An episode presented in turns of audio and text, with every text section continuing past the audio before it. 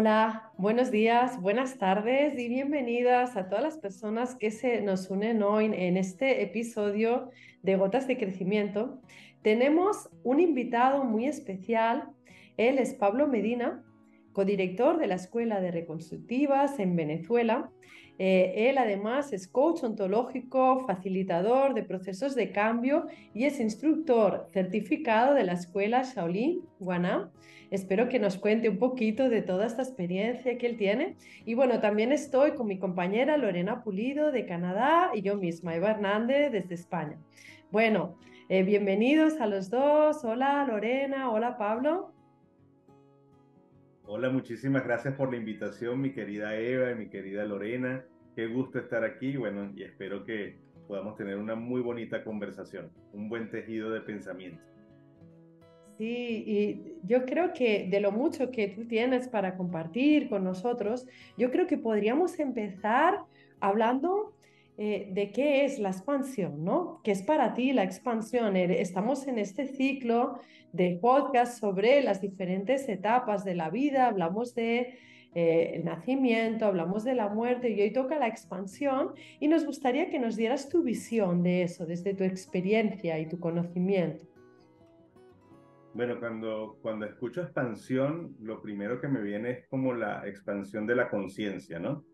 Y y eso es como lo que me lleva de una vez. Entonces, pues para mí la expansión es, es, una, es un movimiento evolutivo, es un movimiento evolutivo de desarrollo de posibilidades. Entonces, es como la, la continua evolución de la vida. Entonces, para mí eso tiene que ver con expansión.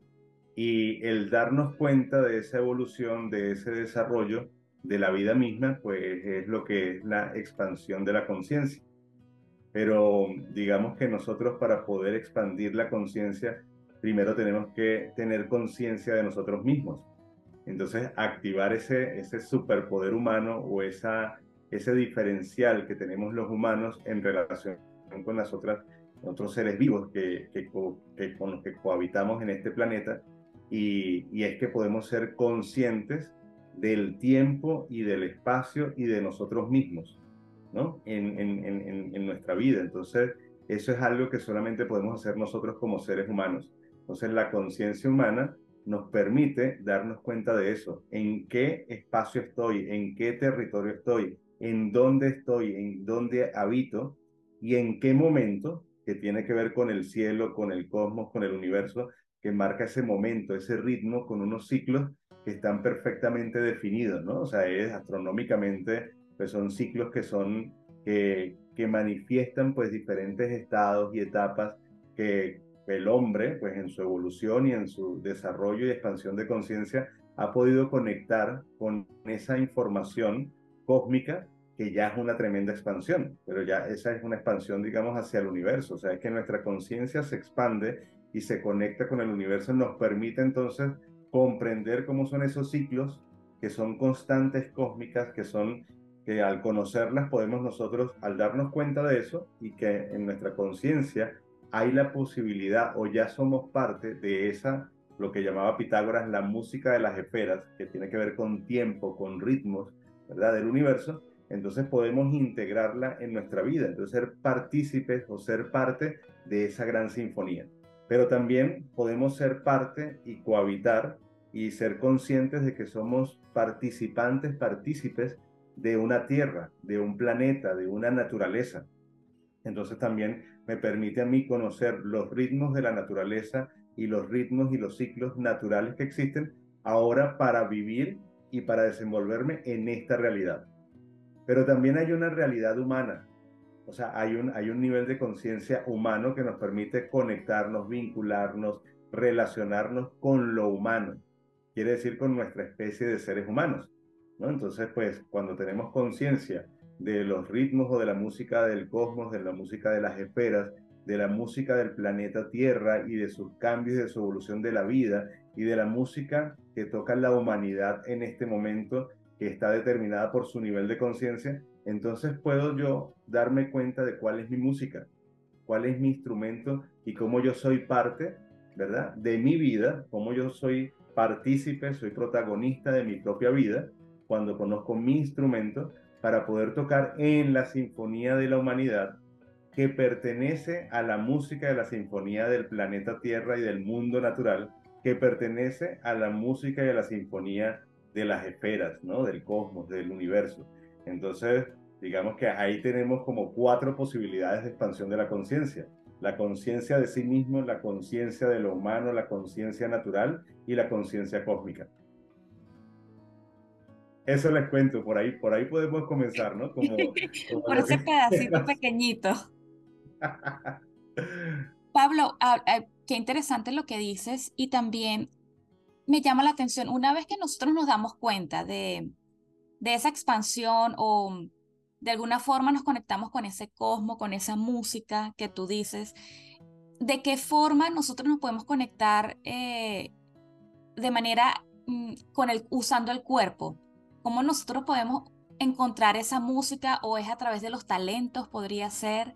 Eh, ¿Cómo se realiza eso en, usando el cuerpo? Digamos que tenemos, para esa pregunta como un contexto, podemos ver el ser humano en cinco dimensiones. Una dimensión energética que da vida, vitalidad, una dimensión física, material, corpórea, ¿verdad? con todo lo que integra el cuerpo físico, una dimensión emocional, interna de sentimientos, emociones, una dimensión mental, racional, intelectual, ¿verdad? que es el mundo de la mente, la dimensión de la mente, y una dimensión espiritual o de conexión espiritual. Entonces, nuestro cuerpo, pues solamente si solo tuviéramos cuerpo, pudiéramos conectarnos y ampliar nuestra conciencia, por ejemplo, a partir de los instrumentos que tenemos para poder relacionarnos con el entorno, que son los cinco sentidos. Hay muchos más sentidos, ¿no? Hay otros modelos que promueven, pero digamos que comencemos con lo básico, que son los cinco sentidos. Entonces, a través del cuerpo podemos conectarnos. Cuando afinamos el instrumento del oído o el sentido de, del, oído, entonces eh, abarcamos un territorio grandísimo. Cuando cerramos los ojos y de repente estamos en un entorno natural y podemos ponernos las manos así, como eh, podemos escuchar hacia atrás, escuchar hacia los lados, escuchar hacia arriba, pero todo ese, digamos, todo lo que podemos escuchar es hasta donde abarca esa dimensión física porque lo podemos percibir. Podemos tener percepciones sensoriales que nos dan ubicación en espacio y nos permiten relacionarnos con ese espacio. Entonces, digamos, nuestro oído nos permitiría expandirnos, digamos, es, el sentido con el que más alcance tenemos para relacionarnos con el entorno. Entonces, si hablamos solamente de cuerpo físico, pero después tenemos entonces la visión, y la visión no abarca tanto como el oído, pero ya tenemos una visión que también nos permite reconocer formas, relaciones, distancias, eh, profundidades, alturas en tercera dimensión. Entonces eso nos permite también ubicarnos en dónde estamos, ¿no? Pero luego de eso, más cerquita, podemos, tenemos el olfato y a través del olfato podemos entonces percibir sensorialmente los olores que nos, en, que nos dicen a nuestro cerebro, a nuestra a nuestra fisiología, a nuestra biología, nos permite decir qué, qué es amenazante, qué genera peligro y qué nos puede llevar al placer, qué es bueno para nosotros. Entonces, digamos que ya llevamos tres sentidos. El, el olfato es el, si son cinco, el olfato es el sentido como intermedio que nos permite como marcar la diferencia entre lo más externo que podemos conseguir con la escucha y con la vista. El olfato ya se está, imagínense que ya está acercándose, ya podemos oler qué sirve y qué no sirve para nosotros, porque después viene el tacto. Y ya en el tacto pues hay mucha más cercanía, ¿no? Ya tenemos, digamos, es una percepción sensorial a través de la piel, a través de los pulpejos, a través de las manos, de los dedos, que podemos entonces ya empezar a, a, percibir las formas, eh, las temperaturas, podemos empezar a percibir muchas otras cosas, texturas que son mucho más finas, hasta llegar al sentido de, del gusto, que es lo más íntimo, es que llevo adentro de mí. Entonces, digamos que a través del cuerpo puedo percibir, a través del sonido, a través de las imágenes, a través de los olores, a través de las, de las, de, las sensaciones en, en el cuerpo y a través del gusto, podemos relacionarnos y expandir nuestra conciencia.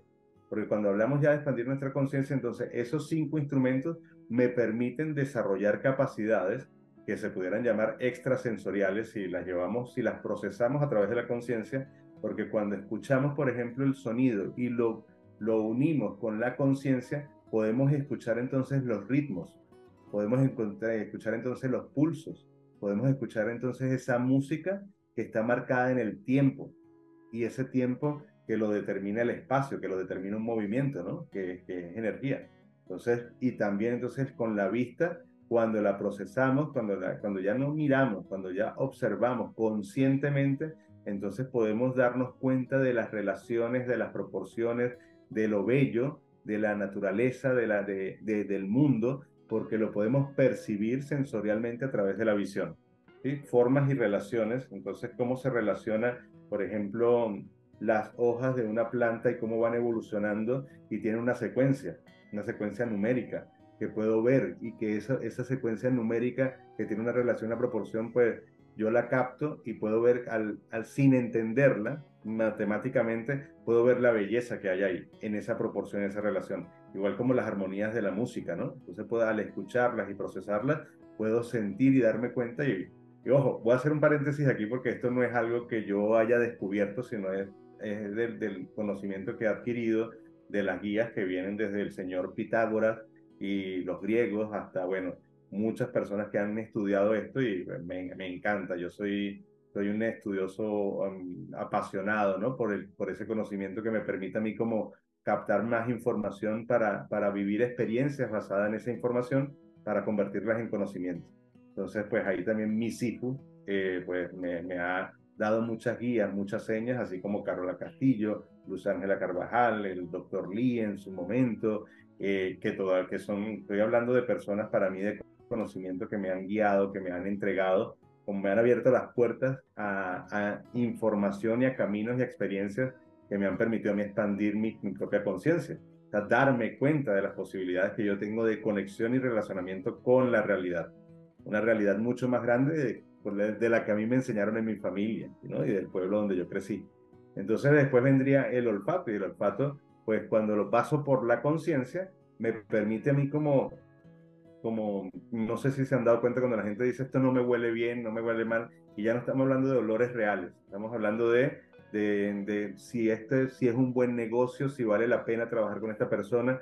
Entonces el olfato como sensación, o sea, digamos, la, la percepción sensorial es un olor, pero cuando yo afino el olfato, entonces puedo tener información a través del olfato. Eh, imagínense un, un, enólogo o un sommelier que, que está entrenado, pues puede reconocer pues justamente hasta si hubo una fruta que estuvo mal no ni siquiera en la composición de un vino, sino en, en el roble, en, el, en la bodega, o si hubo un hongo, porque le permite conectarse incluso atemporalmente con cosas que sucedieron, pero a través de ese sentido. Eh, y luego, pues, el, el, con el tacto podemos tener tacto, podemos saber hasta dónde generamos valor, hasta dónde no generamos valor, o sea, cuándo podemos destruir entonces, eh, una persona con tacto, cuando desarrolla el tacto, sabe como ese punto medio, intermedio, para poder desenvolverse ya no solamente tocando, sino también con sus palabras, con su, con su presencia, ¿no? Y, y con el sabor, pues podemos eh, asimilar, incorporar en nosotros, pues ese sabor de la vida, ese sabor que nos nutre, ¿no? De, de todo, desde un beso hasta el manjar más divino, o sea, la preparación y las cocciones de la comida que son parte del mundo mineral, del mundo vegetal, del mundo animal y que podemos darle la bienvenida a nosotros a través del gusto. Entonces, bueno, digamos, esa podría ser una manera de cómo usando nuestro cuerpo, el, nuestro cuerpo como instrumento, podemos conectarnos más conscientemente con la realidad. Pero tendríamos que unir nuestro cuerpo con la conciencia, porque si cuando pasamos todas las percepciones sensoriales por la conciencia se convierten en sensaciones en sensaciones finas, que nos dan un relacionamiento más consciente y mucho más fino con la realidad en la que habitamos. Bien, entonces, pero eso, es eso sería solamente el cuerpo físico, que ya es todo un camino por explorar. Entonces, eh, ¿qué tenemos en nuestro día o en el día a día de las personas, por ejemplo, que estamos usando nosotros? La visión y la audición como medios, como instrumentos de nuestro cuerpo físico para conectarnos. Y, así viven muchas personas. Entonces, una invitación para, para reconectarnos, para expandir nuestra conciencia a través del cuerpo, es vivir experiencias que nos permitan afinar esas percepciones y convertirlas en sensaciones.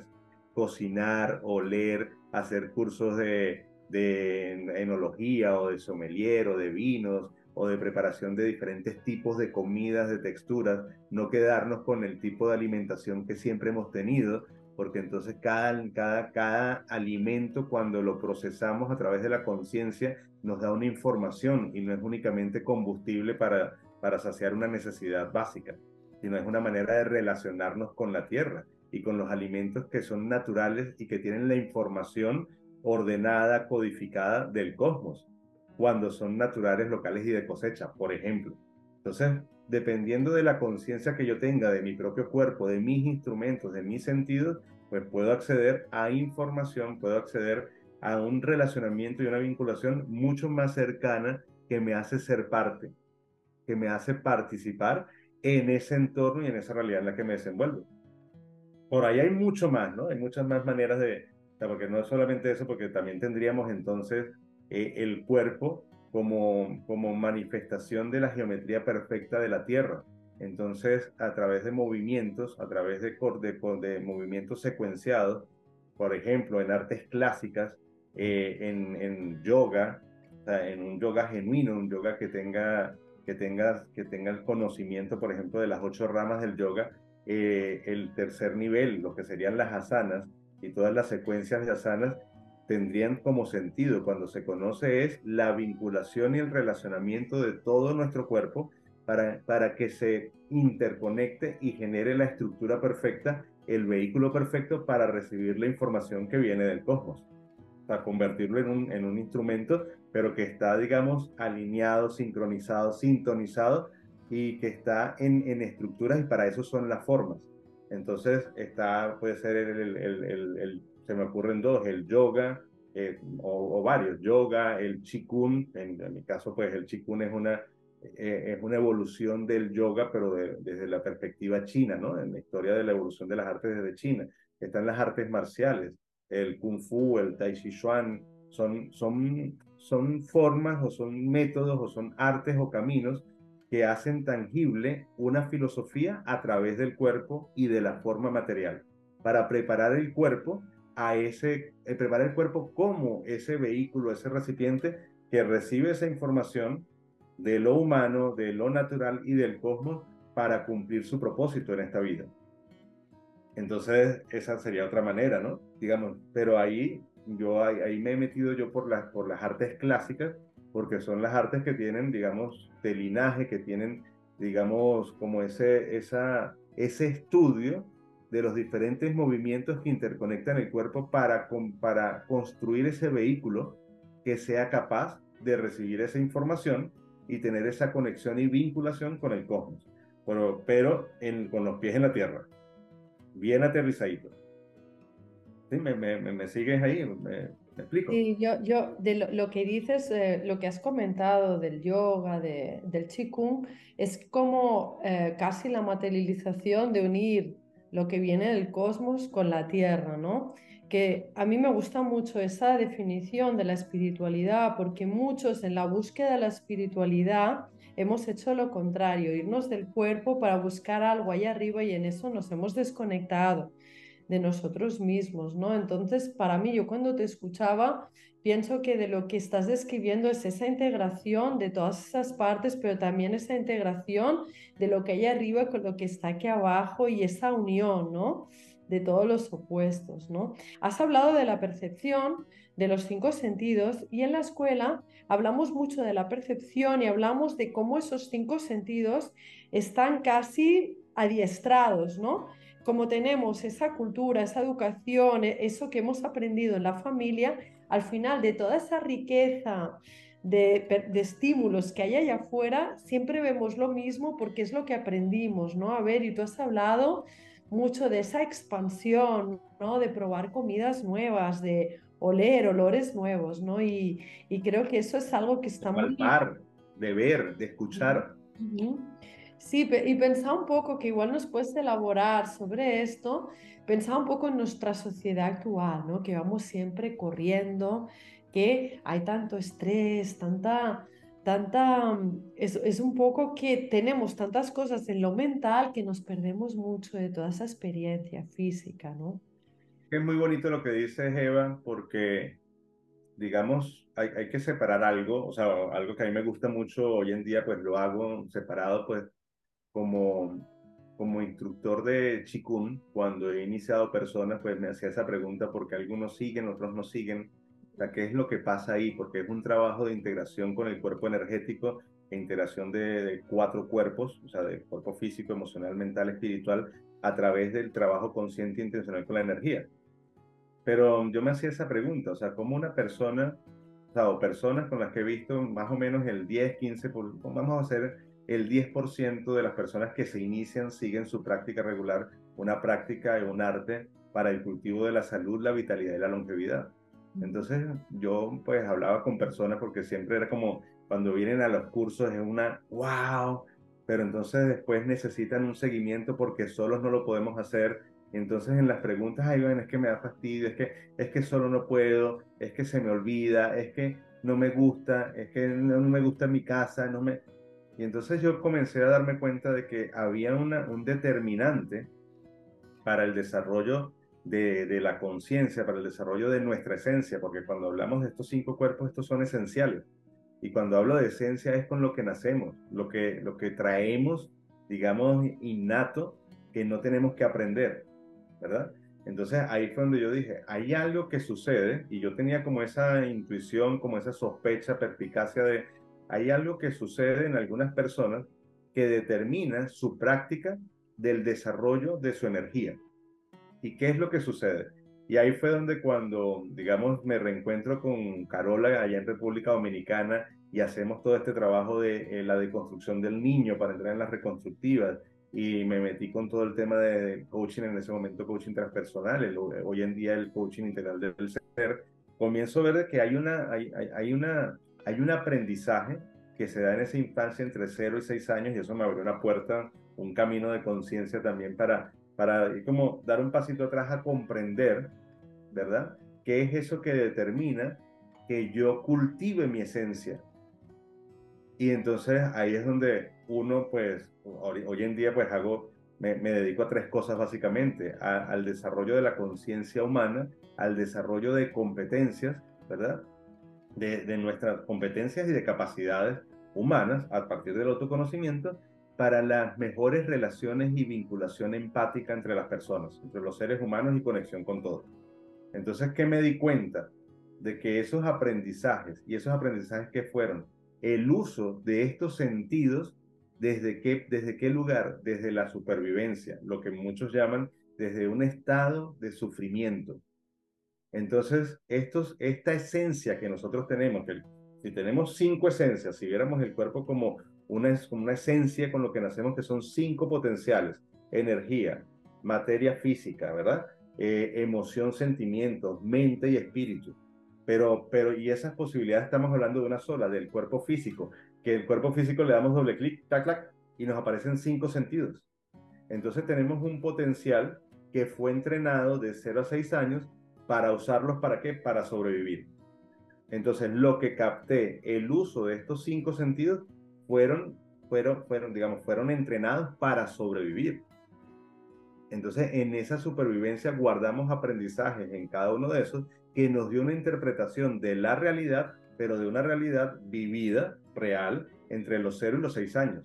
Entonces, el uso de estos cinco fue determinado por quién? Por el nivel de conciencia, de entrenamiento, de relacionamiento con nuestros cuidadores, especialmente nuestra madre, nuestros cuidadores cercanos.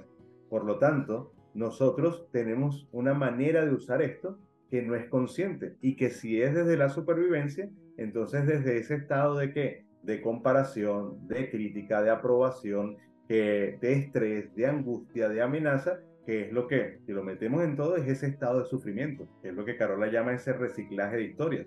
Porque cada vez que veo algo que me recuerda algo, me genera una reconexión con esa historia que ya viví y ya ahí estoy en un bucle, estoy en ese carrusel, en ese tío vivo, haciendo lo mismo, pensando lo mismo, sintiendo lo mismo y actuando de la misma manera. Entonces no puedo salirme de ahí.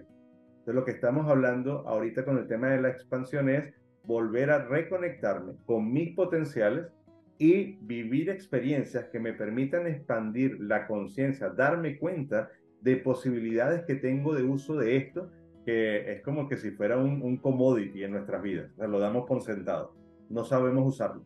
O sea, es lo que aprendimos entre los 0 y los 6 años y un poquito de cositas más adelante, es como nosotros usamos nuestra esencia, pero ya dejó de ser esencia y se convirtió en aprendizaje, se convirtió en un entrenamiento, en una programación, en un condicionamiento, pero que no, que no se desarrolla, no evoluciona. ¿Sí? ¿Por qué? Supongamos el tema de la comida. Es que no me gusta la zanahoria, es que no me gusta la papa, es que no me gusta, no me gusta, no me gusta. ¿Y a quién no le gusta? No le gusta al niño.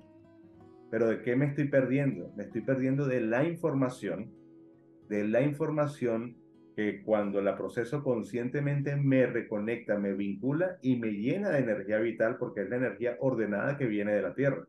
Pero un niño no puede entender eso. Y estamos hablando de nuestro yo niño, ese niño que tenemos por dentro que podemos tener, yo tengo 44 años. Y cada vez que me encuentro diciendo, es que no me gusta como me habló, es que no me gusta comer, es que no, que aparece, vuelvo a mi adulto a decir, ya va, ¿para qué es esto? ¿Cuál es el sentido? ¿Con qué me puede conectar? ¿Qué estoy buscando yo en este momento? O sea, ¿será que mi vida tiene sentido que la determine lo que me gusta y lo que no me gusta? O sea, ahí eso es un gran cuestionamiento, que solamente se puede hacer el adulto. El adulto como esa parte consciente, como esa parte que, que puede elegir un propósito, que se da cuenta de su propio propósito, de su objetivo, de su meta y decir, esto me sirve en este momento. O sea, los contenidos de, de, de, vida que yo tengo, por ejemplo, en la infancia, que me obligaron a comer cebolla y, y, boté la cebolla y me la volvían a repetir y estoy en un restaurante, en una celebración con un amigo, con una persona cercana que cocinó una sopa de cebolla que, está, que, que le recordaba eh, el, el, amor por su familia después de la Segunda Guerra Mundial y me cuenta toda la historia y después de contar toda la historia, ay, muchas gracias, pero me das un perro caliente. Eso no tiene sentido y eso solo lo haría un niño. Eso no lo puede hacer un adulto o no lo haría un adulto consciente. Ahora, cuando yo elijo desde la conciencia, ¿verdad? Entonces estoy desde un estado que llaman los maestros o las culturas, un estado maravilloso del ser. Entonces todo lo que aprendimos en supervivencia viene como de la tripa, de la panza, del intestino, está en supervivencia, en amenaza. Entonces eso viene desde un estado de sufrimiento.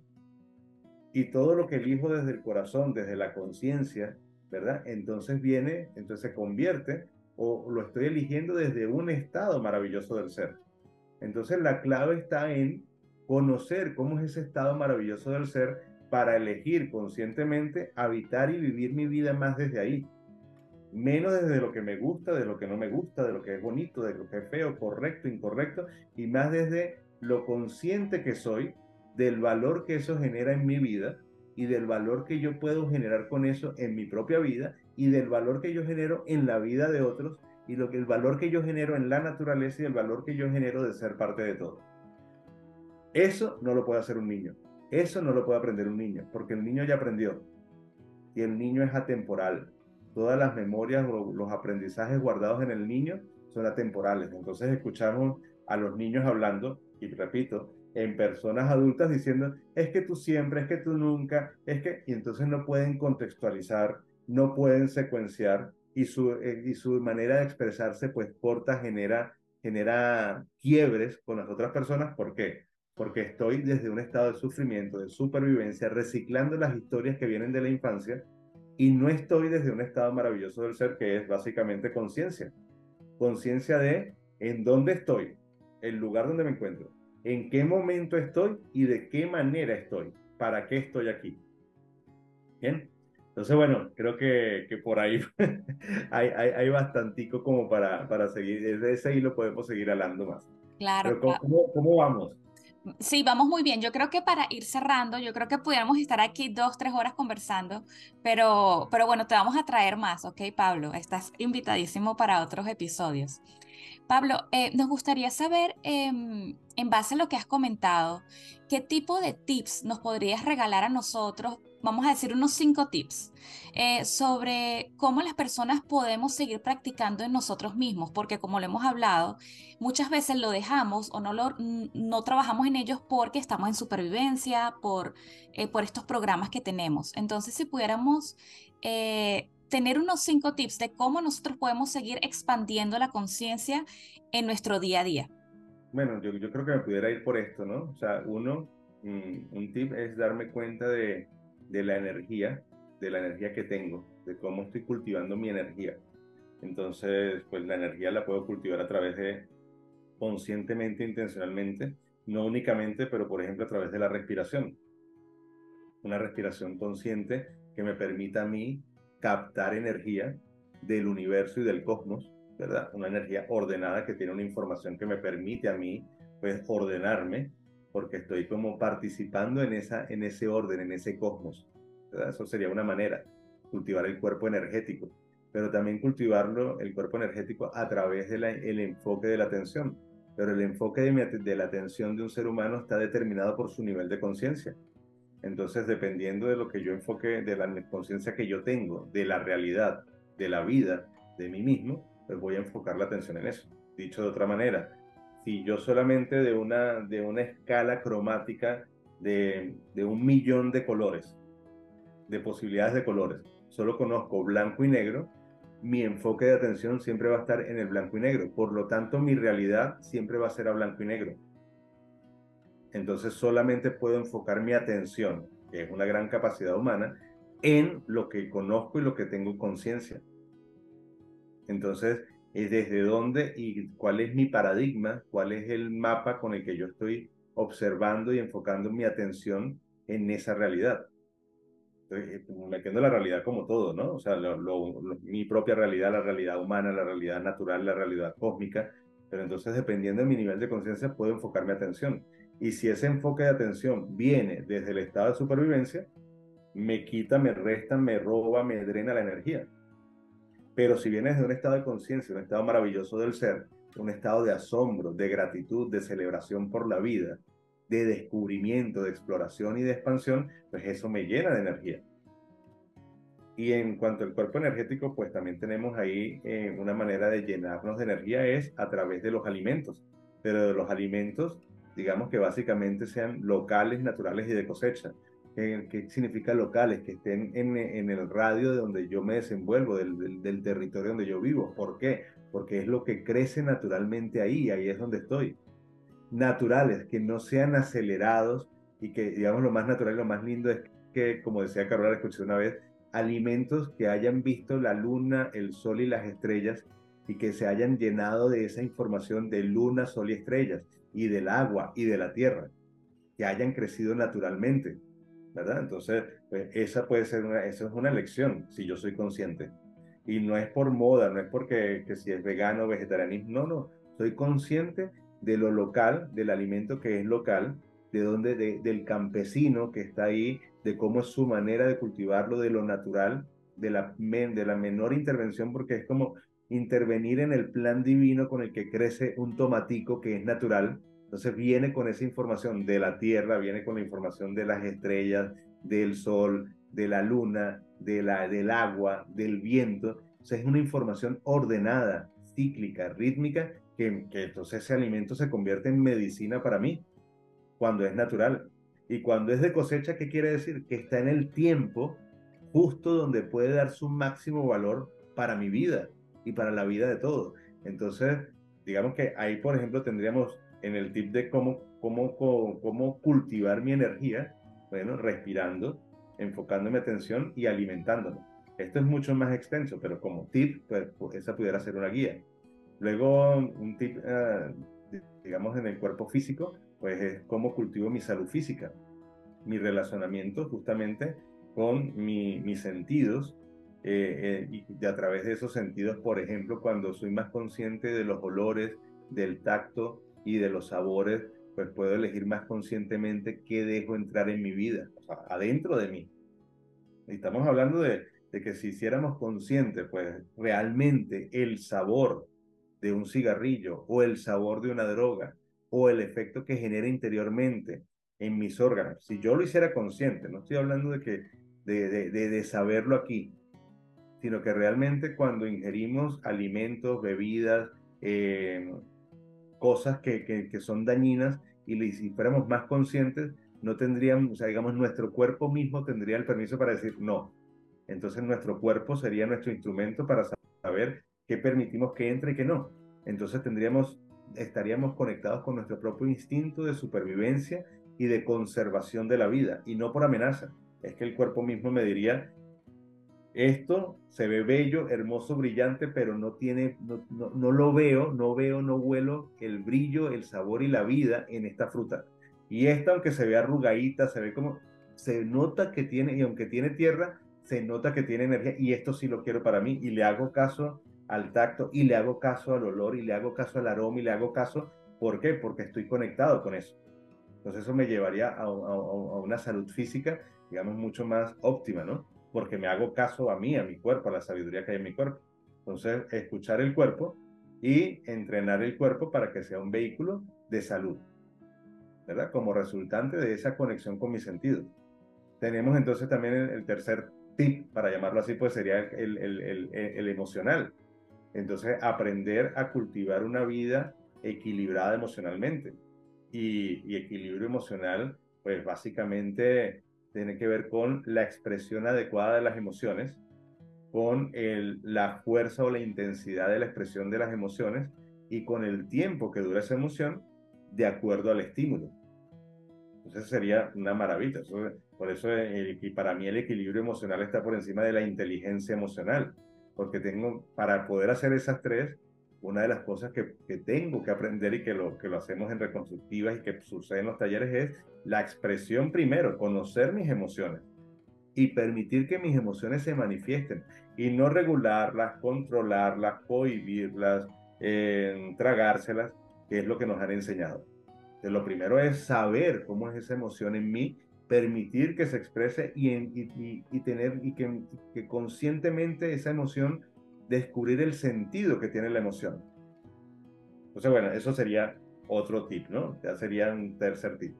Y en términos de la mente, pues un tip sería pues cultivar la claridad mental, la capacidad de enfocarnos en un pensamiento, de no estar lleno de pensamientos, pero además de, de poder eh, profundizar en el contenido de un pensamiento y no permitir que se llenen de muchos pensamientos en nuestra mente, porque además eso es lo que nos venden, ¿no? O sea, las personas inteligentes y prósperas son multitasking.